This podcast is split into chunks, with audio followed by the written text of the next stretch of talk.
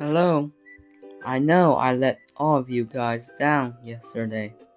My recording was less than satisfactory. And I know I won't be a lot better today than I was yesterday. What you have to understand is, I'm not that great at doing this. So I hope you can excuse me for my bad performance. But I will try my best today. August 4th sunny.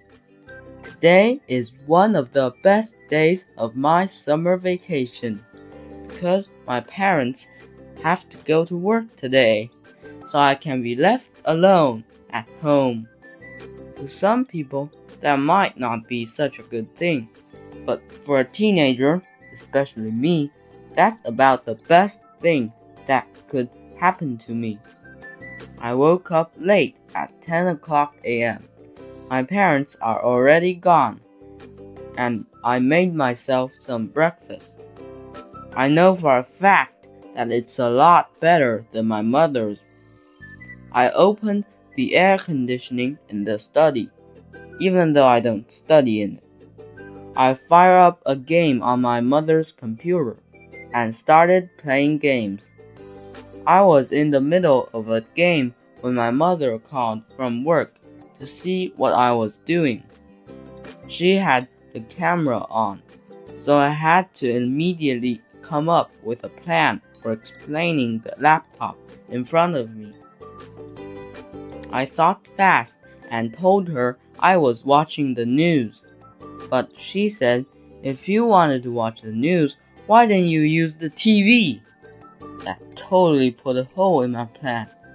I forged on valiantly. Nevertheless, I told her there was no air conditioning in the living room, so I decided to watch it on the computer. But sh then she played her final card. Why didn't you watch the news in the first place?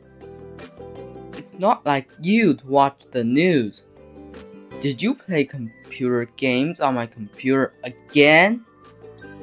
I decided to tell her the truth, because if she actually found out that I was lying, then I'd get a lot worse. I told her I was com playing computer games. She tried to maintain a calm expression as she tells me that she'll deal with me later. Then she ended the call because she didn't expressly tell me not to play computer games, so I kept on playing them until she came back. That was a totally good day for me, at least until she came back to let me have it. The end. Thank you for listening.